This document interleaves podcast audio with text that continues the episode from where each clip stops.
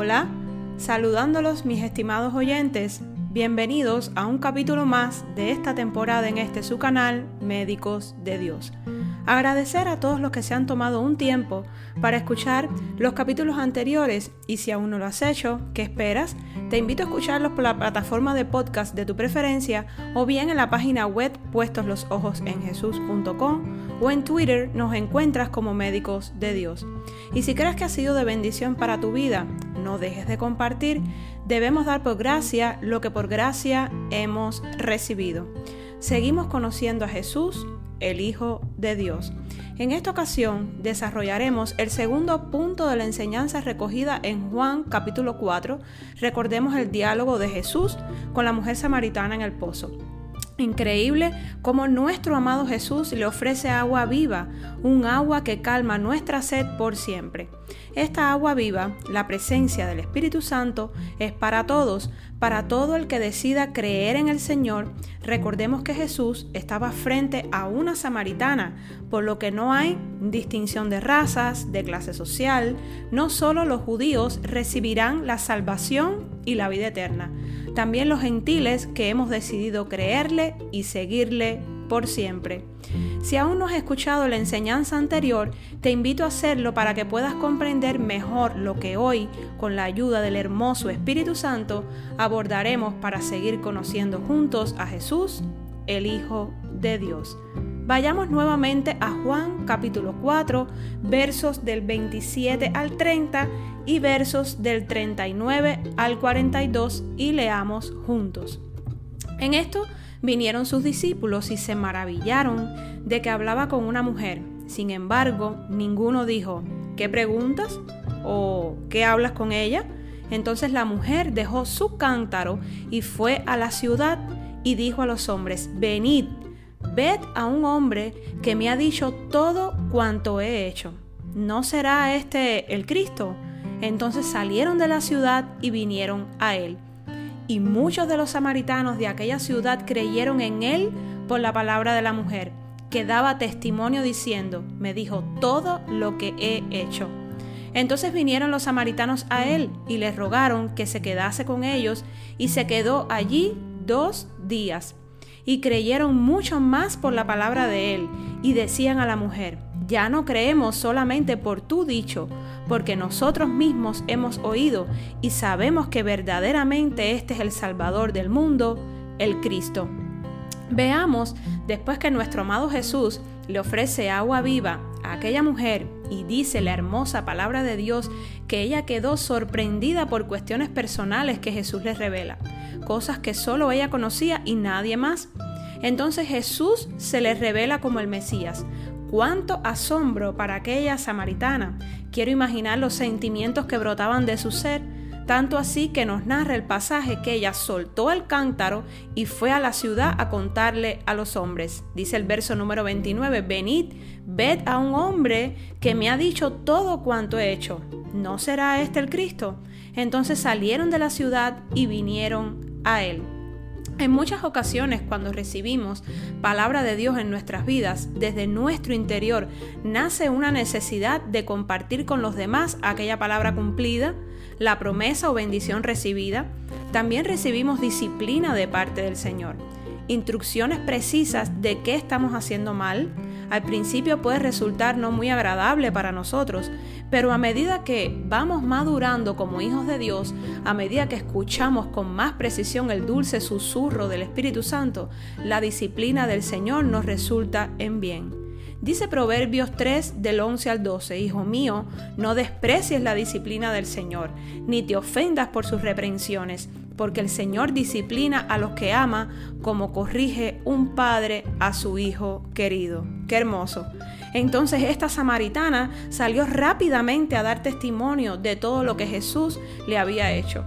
Asombrada de todo aquello, sintió la necesidad de ir a compartir con sus coterráneos ¿Y cuál fue la reacción de aquellos hombres? Lo recoge en el verso número 30. Dice, entonces salieron de la ciudad y vinieron a él. La mujer les comentó, ¿no será este el Cristo? Aún dudaba, pero la interrogante fue clara y precisa. No obstante, los hombres fueron a su encuentro y es lo importante. Muchos llegamos a los pies de Cristo porque Él nos escogió primero. Él nos amó primero y nos dio una nueva identidad. Dice el verso número 30, y muchos de los samaritanos de aquella ciudad creyeron en Él por la palabra de la mujer que daba testimonio diciendo, me dijo todo lo que he hecho. Qué importante enseñanza encierra este verso. Muchos de aquellos hombres creyeron en Jesús por la palabra de aquella samaritana que daba testimonio. Entonces, qué importante es dar testimonio para un hijo de Dios. Y muchos se preguntarán cuál es el significado de dar testimonio, y se resume en una sola frase dicha por el mismo Jesús. Vete a tu casa, a los tuyos, y cuéntales cuán grandes cosas el Señor ha hecho por ti, y cómo tuvo misericordia de ti. Con estas palabras Jesús despidió al endemoniado de Gadareno, ya una vez que lo liberó de aquella legión de demonios. Lo envió a dar testimonio de lo que Dios había hecho en su vida. Entonces podemos decir que dar testimonio es declarar la veracidad de un hecho para lo cual se deben hacer demostraciones, lo que implica que se fue testigo del mismo. El significado bíblico de testimonio hace referencia a la persona que declara el impacto que tiene vivir una vida en Jesús, con Jesús y para Jesús, porque cree en Él, lo ha experimentado y lo vive a cada momento de su vida. ¿Has experimentado el amor y la misericordia de Dios en tu vida? ¿Has dado testimonio alguna vez de lo bueno que ha sido Dios en tu vida? entonces podemos decir que nos acercamos al Señor también por los testimonios de muchos hermanos, por su conducta, por su parecido a Jesús. Esto quiere decir que donde quiera que estemos debemos mantener una conducta intachable, reflejando en todo momento el amor de Cristo en nuestras vidas. No solo se trata de hablar de Dios, de Jesús y del hermoso Espíritu Santo, se trata de vivir una vida que refleje su presencia en todo momento. Es adoptar una conducta en correspondencia con lo que hablamos. De nada sirve decir que somos hijos de Dios si nuestro comportamiento denota otra cosa. Hoy la invitación para todos, y me incluyo siempre, es ser dignos representantes de Cristo aquí en la tierra, seamos testimonios de su gracia, favor y poder. Verso número 40 dice así, entonces vinieron los samaritanos a él y le rogaron que se quedase con ellos, y se quedó allí dos días. Y creyeron mucho más por la palabra de él y decían a la mujer, ya no creemos solamente por tu dicho, porque nosotros mismos hemos oído y sabemos que verdaderamente este es el Salvador del mundo, el Cristo. Entonces llegará un momento en que muchos creerán en nuestro amado Señor no solo por nuestro testimonio, y esto es lo hermoso, dice el verso número 42, y decían a la mujer, ya no creemos solamente por tu dicho, porque nosotros mismos hemos oído y sabemos que verdaderamente este es el Salvador del mundo, el Cristo. Estos hombres le rogaron a Jesús que se quedara con ellos por unos días y así lo hizo. Por dos días estuvo entre ellos, me imagino tuvo tiempo para instruirlos en la verdad, enseñándoles cuál es el único camino, verdad y vida, el pan de vida, la luz del mundo, la vid verdadera, la única puerta, el buen pastor, la resurrección y la vida. Entonces estos hombres creyeron en nuestro Salvador, no solo por el testimonio de aquella samaritana, que dejó su cántaro y fue a avisarles que un hombre llamado Jesús estaba en el pozo y sabía cosas personales de su vida.